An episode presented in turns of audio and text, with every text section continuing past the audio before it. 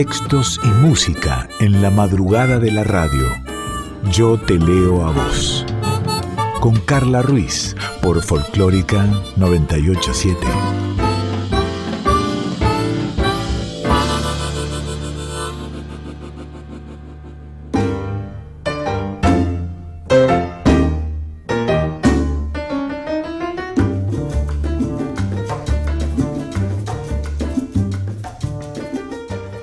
Hola, ¿cómo va? ¿Cómo estás? Bienvenidos a otro programa de Yo te leo a vos. Una hora de, música, de cuentos, de palabras habladas, cantadas. Un placer estar por aquí en la 98.7 Nacional Folclórica. Sabés que también nos podés escuchar en formato de podcast luego, eh, tanto en Spotify como en la página de la radio, radionacional.com Saludamos en la edición a Diego Rosato, a Cintia García y en la producción general y musicalización Daniela Paola Rodríguez. Eh, te recuerdo, arroba arroba, arroba, arroba, yo te leo a vos, arroba, soy Carla Ruiz, eh, si no nos mandás un mail, yo te leo a vos, radio arroba gmail.com, eh, yo soy Carla Ruiz y esta es tu voz.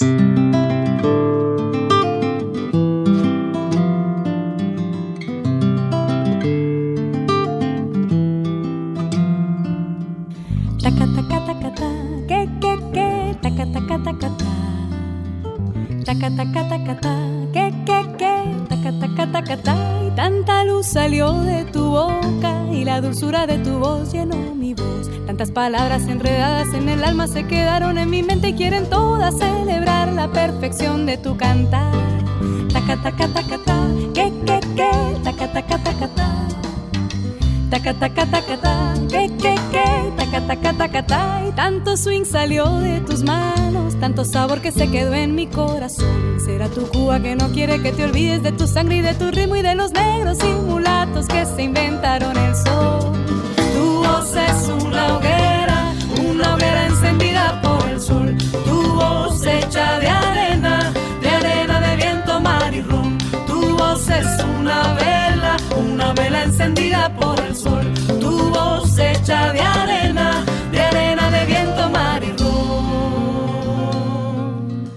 Seguimos en Yo te leo vos y todos los 8 de octubre desde hace 16 años eh, se homenajean a, a los chicos y a la docente eh, a las chicas y a los chicos y a la docente eh, fallecidos en la tragedia conocida como tragedia de Santa Fe del colegio Ecos y de unos años a esta parte se los celebra habiendo instituido el 8 de octubre como el Día del Estudiante Solidario. Año a año se hacen recitales, los últimos dos años eh, se hicieron virtuales, ya, ya sabes, ¿no? La, pandemia y este año se vuelve a ser eh, presencial y siempre todo lo, recaudado eh, sigue con, con, la mirada, la mano, el abrazo solidario que, que las chicas y los chicos ponían en, ese viaje. Pero qué mejor que Dieguito Molina, que Diego Molina, integrante de los familiares y amigos de, Conduciendo a Conciencia, eh, te lo cuente. Lo escuchamos atentamente a Diego. Este 8 de octubre, en el Teatro Ópera Orbis, a las 21 horas, con Conduciendo a Conciencia, volvemos a hacer un recital solidario conmemorando el Día del Estudiante Solidario. Nos volvemos a encontrar eh, para recordar a todos los alumnos, alumnas, profesores, profesoras que trabajan todos los días de manera incansable pensando en el otro. Eh, en escuelas de fronteras, en escuelas donde se necesita mucho más que, aprender a leer y escribir, sino se necesita también un plato de comida, ropa, calzado. Eh, en esta oportunidad nos van a acompañar grandes músicos, como la verdad, como lo han hecho siempre, León Gieco, Lito Vitale, Javier Malosetti, um, Andrés Jiménez, Animal, uh, Juan Carlos Baglietto, y, muchos, y muchos más, algunos sorpresa, que van a estar regalándonos su, arte, su música, dirigidos en la batuta de, de Lito Vitale, que sabemos que va a ser cruces fantásticos, fantásticos. ¿Cómo pueden ayudarnos? ¿Cómo pueden participar? Adquiriendo sus entradas en Ticketek. Eh, la más barata sale 2.400 pesos, no se cobra service charge y cada peso que se recaude va a estar destinado a un plato de comida de 12 escuelas del, norte del país. Conduciendo Conciencia es una ONG que se crea eh, por el fallecimiento de nueve estudiantes y su profesora el 8 de octubre del 2006, al regresar de un viaje solidario desde el Chaco hacia Buenos Aires y que un camión con su conductor completamente alcoholizado eh, impactara de frente al micro en que venía. Desde ese momento los familiares de, las víctimas y los amigos de las víctimas empezamos a trabajar para que esta labor solidaria no se detenga y para tratar de transformar la conciencia vial de todos los argentinos. Los esperamos este 8 de octubre, una vez más en el Teatro Ópera Orbis, para conmemorar el Día del Estudiante Solidario.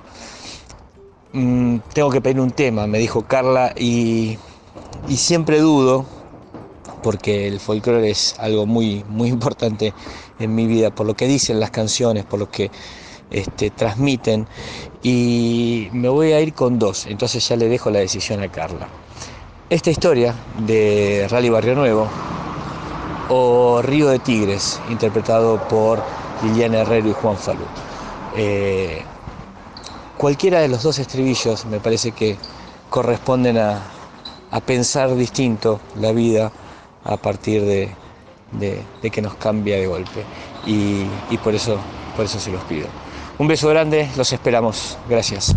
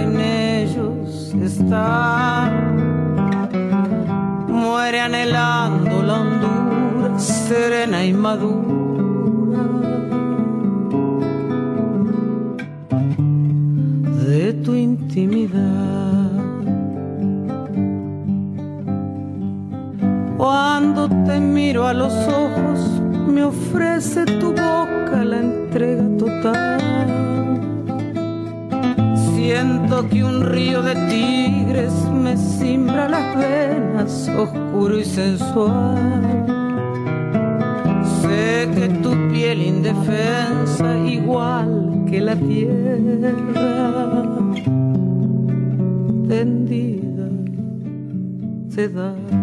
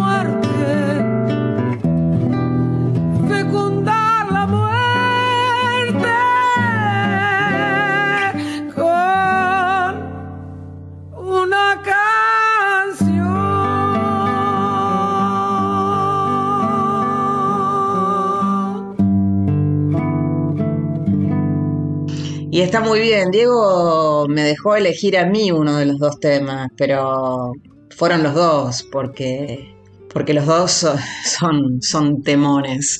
Esta historia con Rally Barrio Nuevo, Río de Tigres, Liliana Herrero y Juan Falú.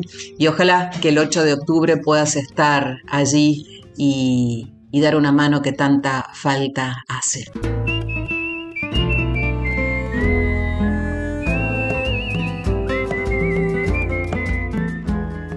Yo te leo a vos, con Carla Ruiz, por Folclórica 987.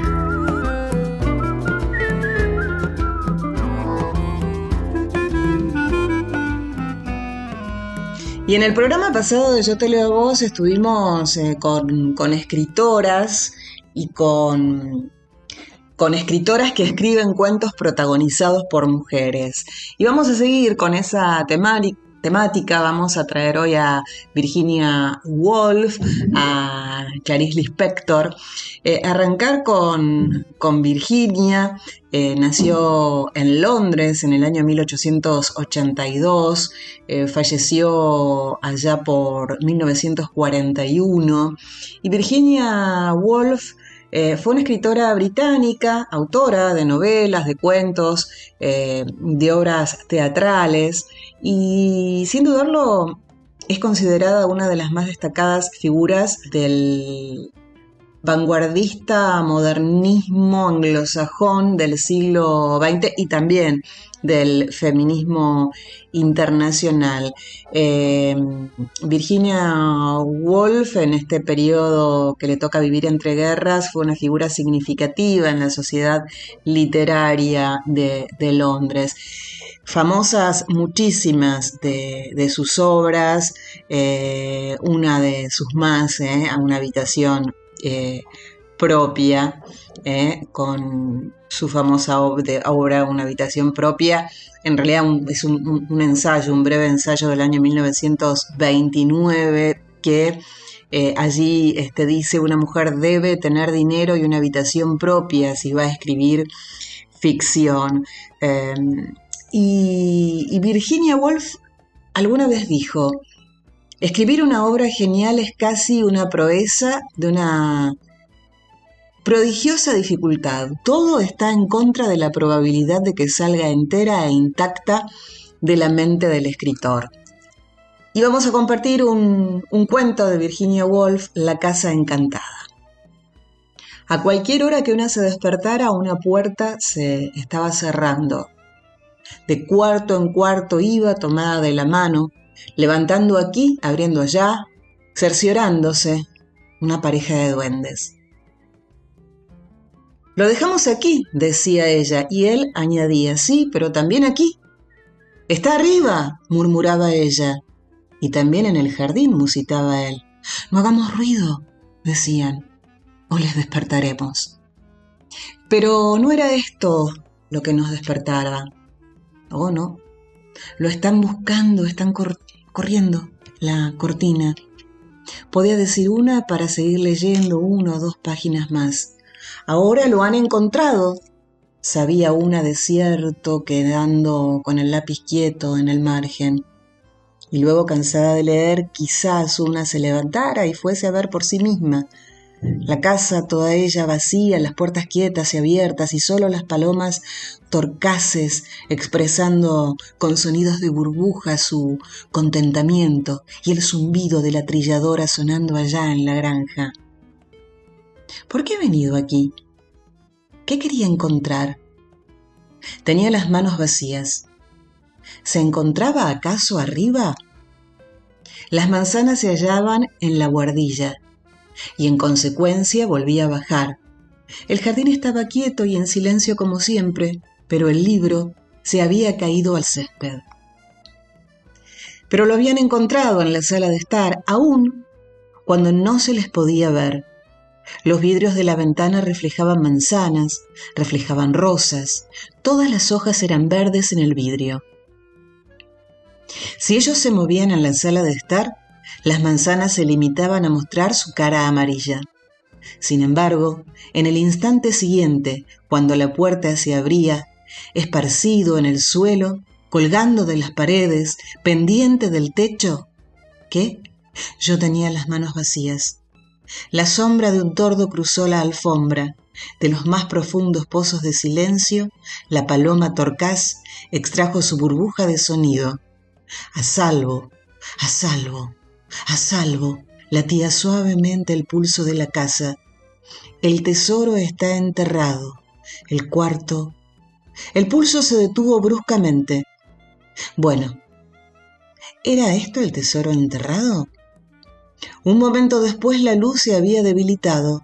Afuera, en el jardín quizá, pero los árboles tejían penumbras para un vagabundo rayo de sol, tan hermoso, tan raro, frescamente hundido bajo la superficie el rayo que yo buscaba siempre ardía detrás del vidrio.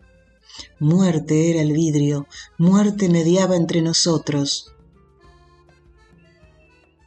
Acercándose primero a la mujer, cientos de años atrás, abandonando la casa, sellando todas las ventanas. Las estancias quedaron oscurecidas. Él lo dejó allí. Él la dejó a ella. Fue al norte, fue al este. Vio las estrellas aparecer en el cielo del sur. Buscó la casa, la encontró hundida bajo la loma. A salvo, a salvo, a salvo, latía alegremente el pulso de la casa. El tesoro es tuyo, el viento sube rugiendo por la avenida. Los árboles se inclinan y vencen hacia aquí y hacia allá. Rayos de luna chapotean y se derraman sin taza en la lluvia. Rígida y quieta arde la vela. Vagando por la casa, abriendo las ventanas, musitando para no despertarnos, la pareja de duendes busca su alegría. Aquí dormimos, dice ella, y él añade, besos sin número. El despertar por la mañana, plata entre los árboles, arriba, en el jardín, cuando llegó el verano, en la nieve invernal. Las puertas siguen cerrándose a lo lejos, distantes, con suave sonido como el latido de un corazón.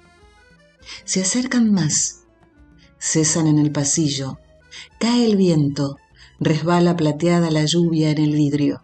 Nuestros ojos se oscurecen, no oímos pasos a nuestro lado, no vemos a señora alguna extendiendo su manto fantasmal. Las manos del caballero forman pantalla ante la linterna. Con un suspiro, él dice, míralos profundamente dormidos con el amor en los labios. Inclinados, sosteniendo la linterna de plata por sobre nosotros, nos miran larga y profundamente. Larga es su espera. Entra directo el viento. La llama se vence levemente. Locos rayos de luna cruzan suelo y muro y al encontrarse manchan los rostros inclinados, los rostros que consideran, los rostros que examinan a los durmientes y buscan su dicha oculta. A salvo, a salvo, a salvo, late con orgullo el corazón de la casa. Tantos años, suspira él, me has vuelto a encontrar. Aquí, murmura ella, dormida, en el jardín leyendo, riendo, dándoles la vuelta a las manzanas en la guardilla. Aquí dejamos nuestro tesoro. Al inclinarse, su luz levanta mis párpados. A salvo, a salvo, a salvo late enloquecido el pulso de la casa. Me despierto y grito. ¿Es este el tesoro enterrado de ustedes? La luz en el corazón. Y después de este cuento de Virginia Woolf, El tesoro de los inocentes, La chicana.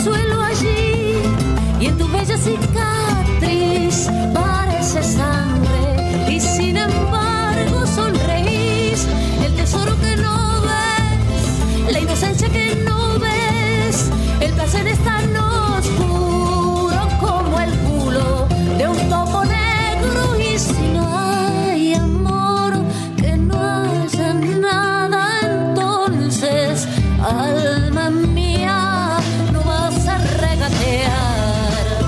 Placer que es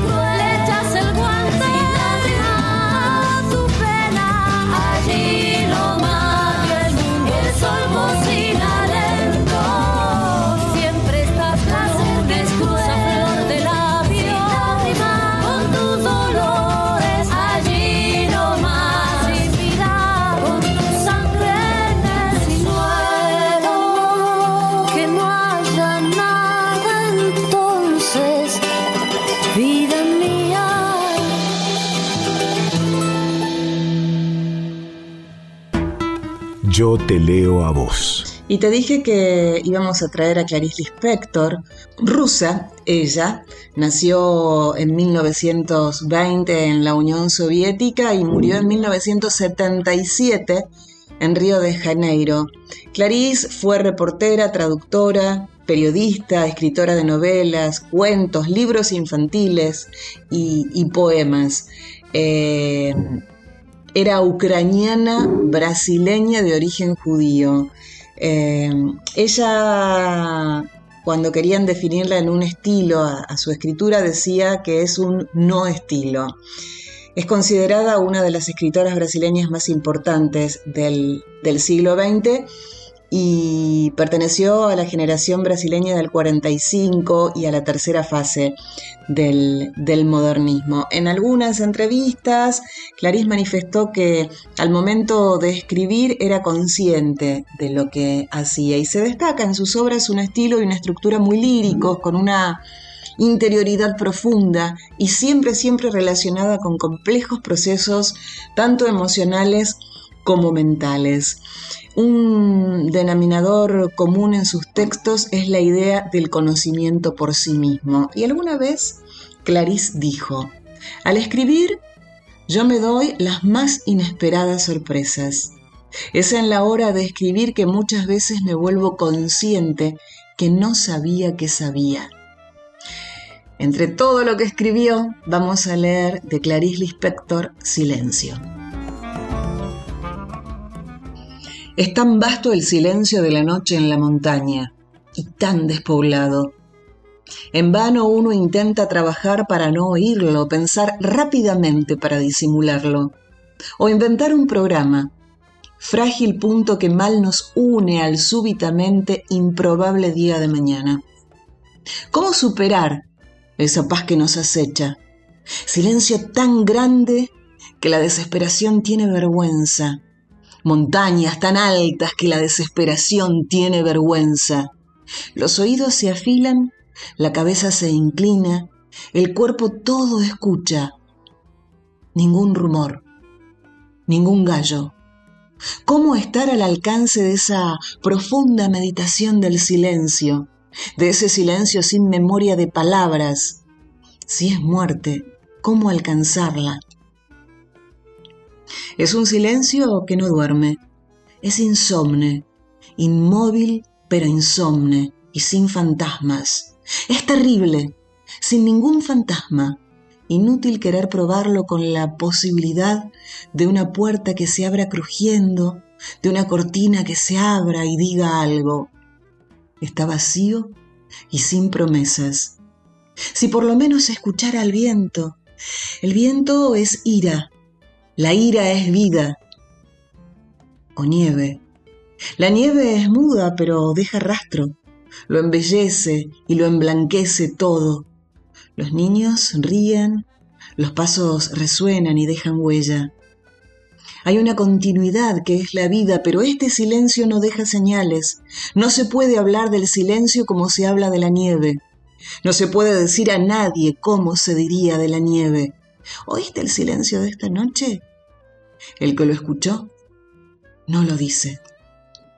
La noche desciende con las pequeñas alegrías de quien enciende lámparas, con el cansancio que tanto justifica el día.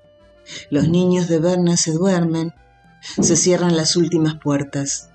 Las calles brillan en las piedras del suelo y brillan ya vacías. Y al final se apagan las luces más distantes. Pero este primer silencio todavía no es silencio. ¿Qué espere? Pues las hojas de los árboles todavía se acomodarán mejor.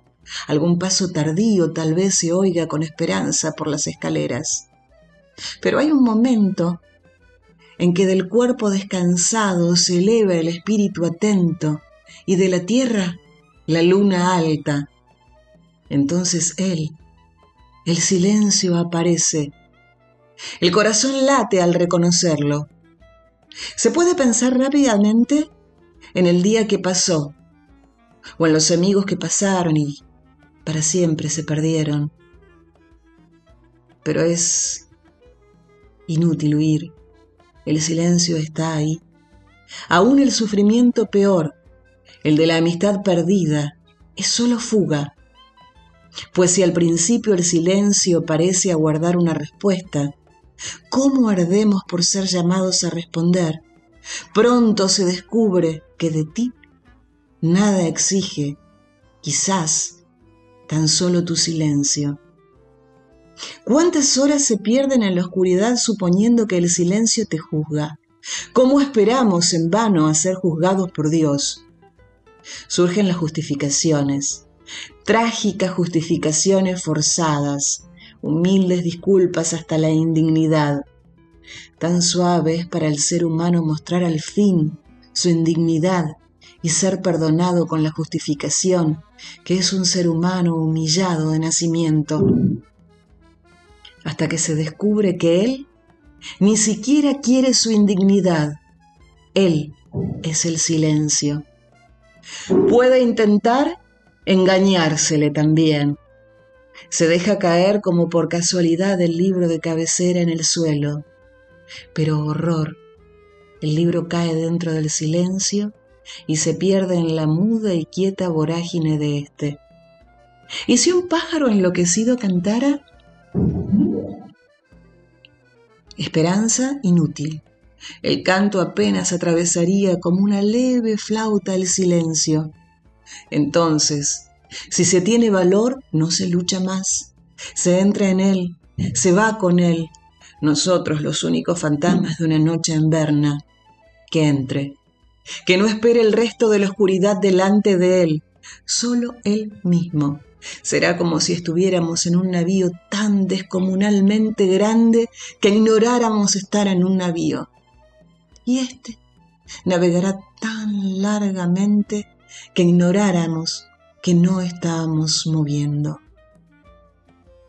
Más de esto, más de eso, nadie puede.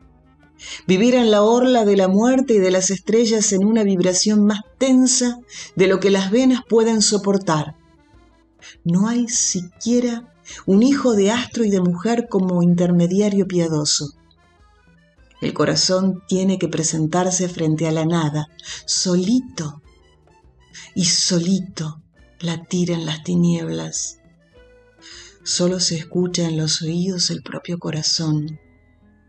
Cuando éste se presenta completamente desnudo, no es comunicación, es sumisión. Además, nosotros no fuimos hechos sino para el pequeño silencio. Si no se tiene valor, que no se entre, que se espere el resto de la oscuridad frente al silencio.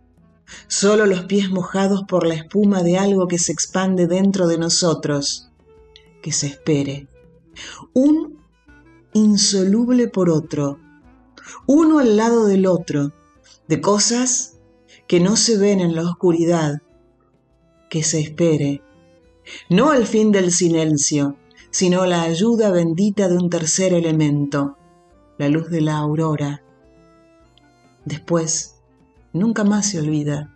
Es inútil intentar huir a otra ciudad, porque cuando menos se lo espera, se puede reconocerlo de repente al atravesar la calle en medio de las bocinas de los autos, entre una carcajada fantasmagórica y otra después de una palabra dicha, a veces en el mismo corazón de la palabra. Los oídos se asoman, la mirada se desvanece, el o ahí. Y desde entonces él es fantasma. Ella es Omara Portuondo junto a Andy Montañez. Hacen silencio.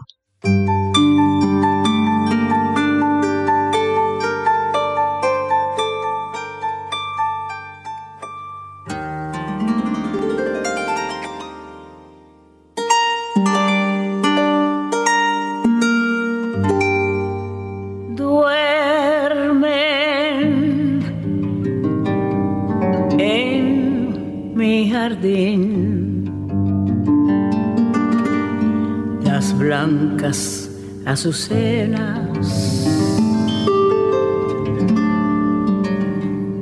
los nardos y las rosas, mi alma muy triste y pesarosa. A las flores quiere ocultar su amargo dolor. Yo no quiero que las flores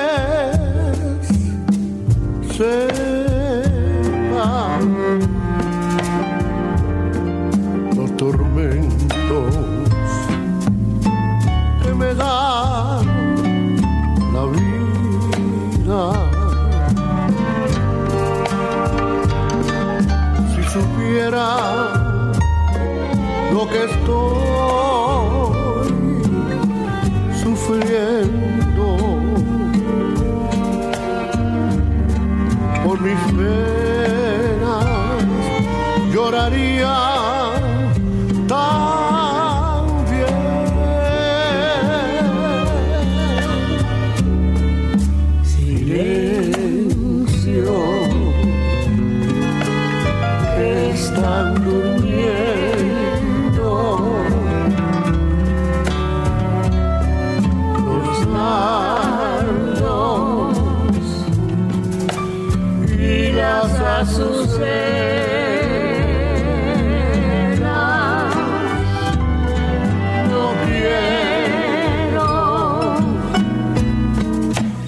que sepan mis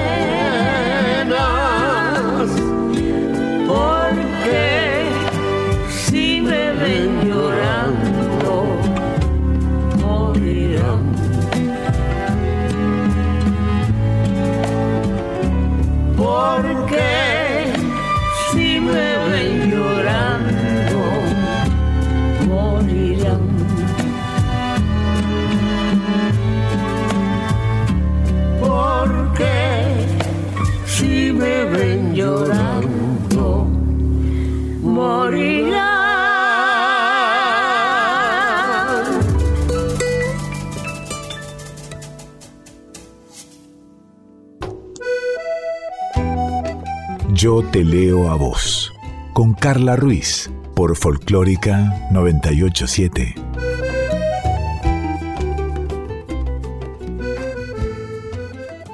Y no sé si porque el sol calienta más y dan ganas de estar con los pies en el agua, con la mirada apoyada en el horizonte, en el cielo, en un espejo de agua que que nos dieron ganas de chamamés, de chamamés con sonoridad del río. Primero llega Cambá Galleta, interpreta Dúo Bote. Nadie zapatea como él, con el sombrero para atrás y toda la planta del pie lleva la guaina su compás, dulce y altivo a la vez y listo para enamorar. Y si el chamamé medio dulzón hace un nido en sus brazos, le cuenta cosas del campo y empieza a hablarle de entra la buena a suspirar, el campanea su zaino, que está en lo oscuro esperando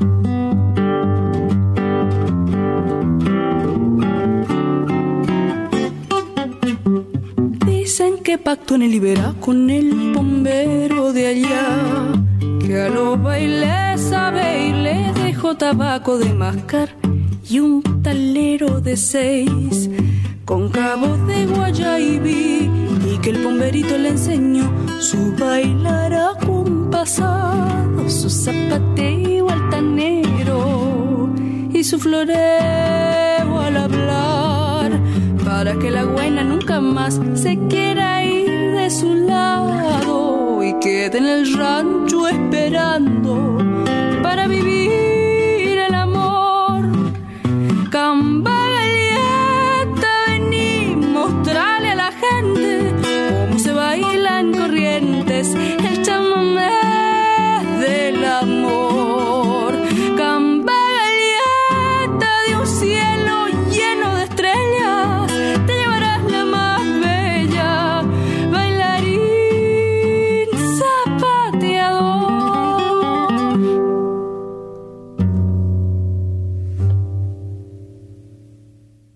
Seguimos chamameceando en este caso con Luna Monti y Juan Quintero. Va, Epadoña Froilana.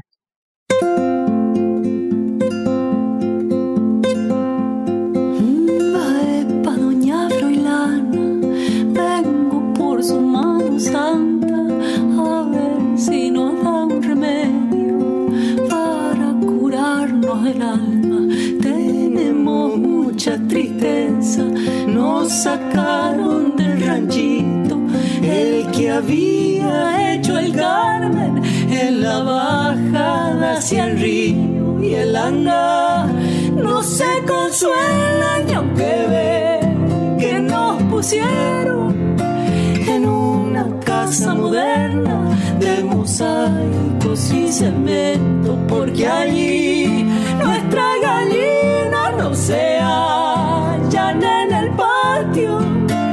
yo ni tengo tierra para mi que así extraño y tengo sé cómo vivir.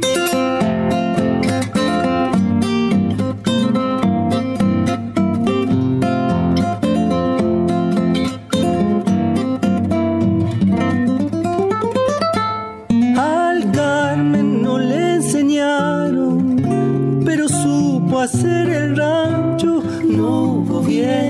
ni crecida que le puedan hacer daño. Pero aquí mucho cemento, mucho sin mucho mosaico. En Dalle no se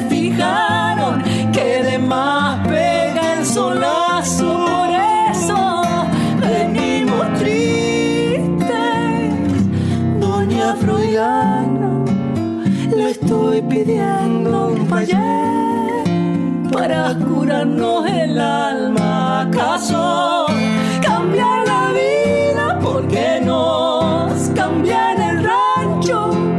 Mejor sería, doña, créame que nos den buen trabajo a los dos de una vez. Mejor sería, doña, créame que nos den buen trabajo a los dos de una vez. Mejor sería, doña, créame que nos den buen trabajo a los dos de una vez.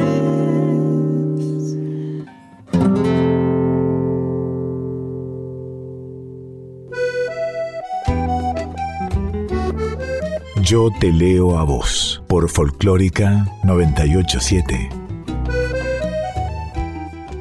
Y con estos chamamés que suenan a río, con estos chamamés con sonoridad de río, queremos escuchar uno más.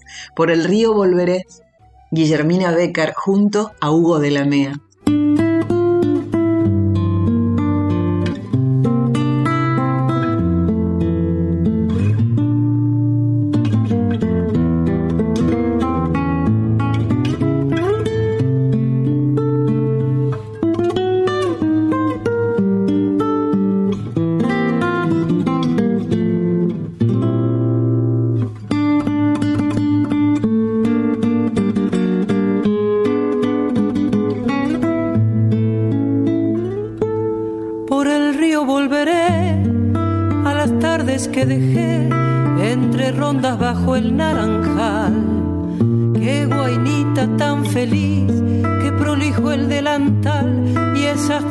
Sin atar.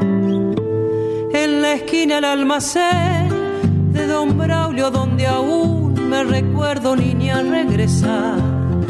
Puñadito de monedas, que mi madre no me vea, escapada una vez más. Voy siguiendo un camalote salpicado con estrellas que por el remanso va de Guainita por allá. Mientras voy hacia el recuerdo, se ha dormido en mi canoa una luna de cristal.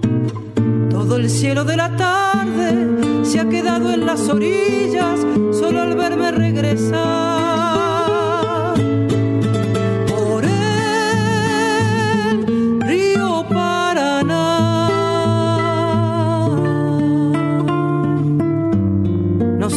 Esta siesta, decía mi madre. Cuidado que allá anda un duende chiquito trepado por los naranjos. La tarde tenía murmullos de grillos, ramas y pájaros. Nunca pude resistirme al sortilegio de andarlo a esa hora exactamente. El corazón apurado y los pies ligeros descalzos, buscando urgentes las sombras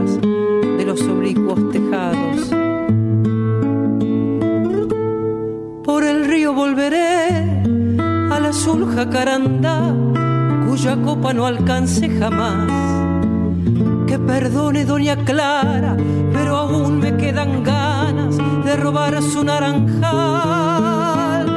Voy siguiendo un camalote salpicado con estrellas que por el remanso va, tarareando entre corta un chamame que me enseñaron de Guainita por allá. Mientras voy hacia el recuerdo, se ha dormido en mi canoa una luna de cristal. Todo el cielo de la tarde se ha quedado en las orillas, solo al verme regresar.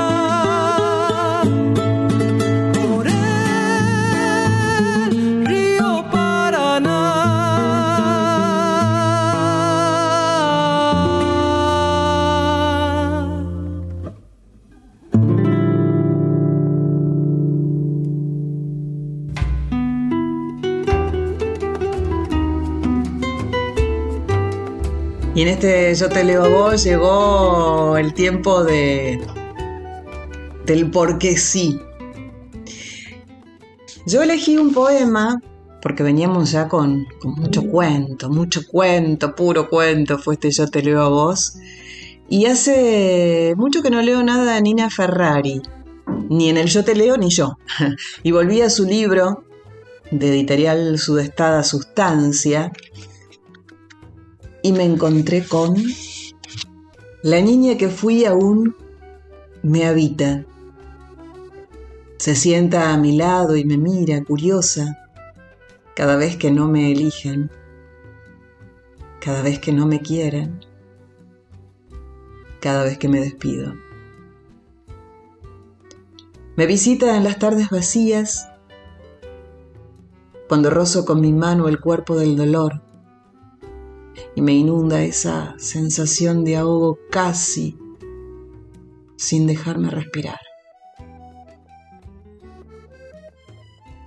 A veces me parece escuchar el eco de su llanto en las noches. pero también es ella quien me enciende cada vez que juego, cada vez que sueño, que arriesgo a ciegas y me responde con sabiduría, cada vez que me enredo en la madeja mental que no da tregua. Ya no estamos en disputa, ya nos hemos abrazado. Solo que algunas veces como hoy, quisiera viajar al pasado y regalarle las palabras que la defiendan de todo eso que sabía, que le dolía, que la lastimaba y la desprotegía, pero aún no podía decirlo. Este poema de Nina Ferrari está en Sustancia, de Editorial Sudestada. Y, oh, por favor, no digo así, por favor, y me quedo como callada por el porque sí de Dani. La tita Merelo nunca pasa de moda, el humor y una gran melodía en un mismo tema. Ese. Poné los ojos para arriba, mira. La pipistrela, amada tita, cantanos.